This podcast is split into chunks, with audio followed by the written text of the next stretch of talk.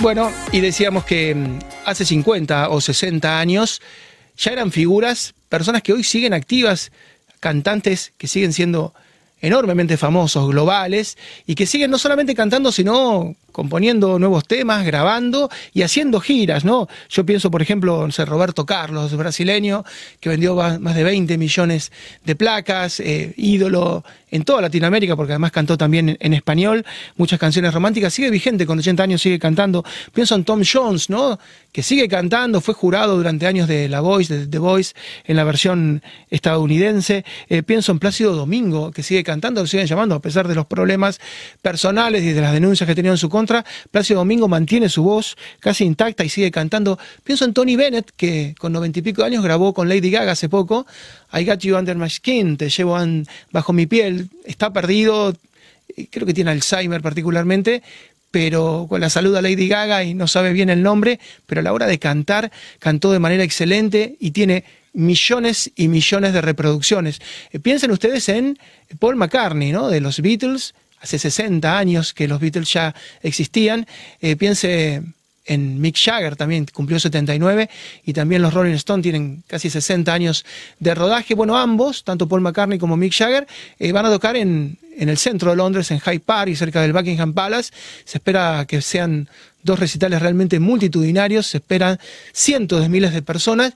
Y en el caso, bueno, de Mick Jagger, bueno, en el caso también de Paul McCartney, él le reconoció, no llevaron adelante una vida muy prolija, ambos reconocieron que que bueno, que fueron adictos a las drogas, que, durante mucho tiempo consumieron y bueno, eh, es más, los Beatles eh, compusieron un tema llamado Cuando tenga 68, ¿no? 64, bueno, cuando seas sexagenario, se imaginaban ya retirados, tranquilos y bueno, con 80 siguen activos. Fíjese, Mick Jagger, se nota el paso del tiempo, por supuesto, en, en Paul también, pero, pero están en los escenarios y cautivan al público, entonces la gran pregunta es, bueno, no ha aparecido ninguna banda, con excepción de Coldplay, no ha aparecido ninguna banda que los pueda reemplazar, eh, la gente no los puede olvidar, o es que particularmente, bueno, esta luz eh, es imposible que, que deje de brillar en muchos casos por la demanda de la gente. Muchos artistas han intentado retirarse y es la propia gente la que no los deja. Eh, lo siguen llamando, lo siguen convocando, miren, lo siguen convocando a, a distintos recitales, los siguen convocando a que vuelvan a componer, los invitan desde los programas. Eh, bueno, eh, Rafael, ¿no? El niño, que también está cerca de los 80. y es muy difícil decir que no, porque por más de que hayan perdido tal vez parte de su calidad interpretativa, eh, les alcanza con y les sobra muchas veces con la experiencia, con justamente acomodar un poco la voz, con las pistas. Eh, Tony Bennett, fíjense, más de 90 años. Vamos a preguntarle a María Rita Figueira, quien estuvo investigando el tema, con relación justamente a estos 79 de Mick Jagger. María Rita, no digamos la edad, pero hemos nacido hace unos cuantos años y cuando nacimos esta gente ya era famosa. Exactamente, Marcelo. Eh, vos sabés que a, riesgo de parecer sensiblera, me parece que este es un mensaje para todos. Vamos a hablar de personas que se mueven en el escenario como cuatro décadas atrás, cinco décadas atrás, cuatro generaciones que los van a ver en muchas ocasiones. Eso me parece que también es un mensaje, porque la edad no debiera descartar a nadie.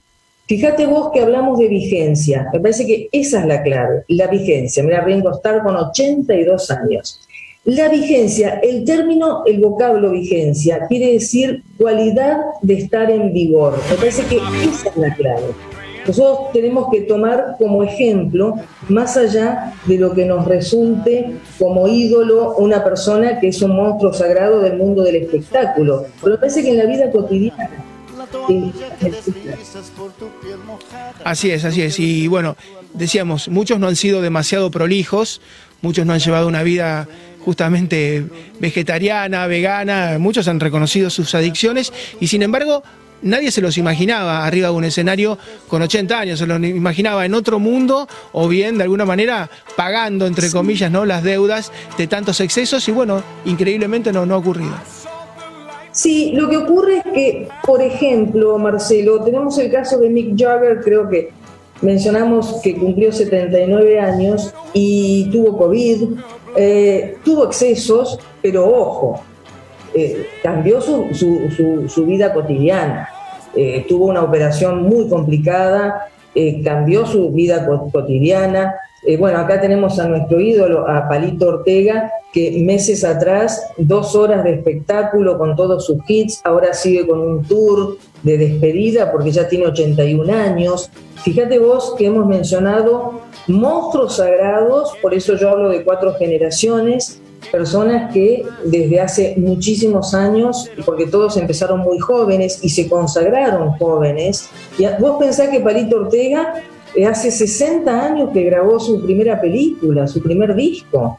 Plácido Domingo, Plácido Domingo tiene 81 años y eh, días atrás cautivó, volvió al Teatro Real, eh, a, su, a su ciudad, eh, no nos metemos en polémicas, estamos hablando técnicamente lo que ocurre con un cantante, un tenor, que también ha, este, ha tenido la ductilidad de cantar música popular, Julio Iglesias, que ha sido eh, la, gran estrella conocida en los cinco continentes, la estrella latina, eh, un hombre que, bueno, no, su voz aterciopelada ha cautivado y hasta el día de hoy también canta.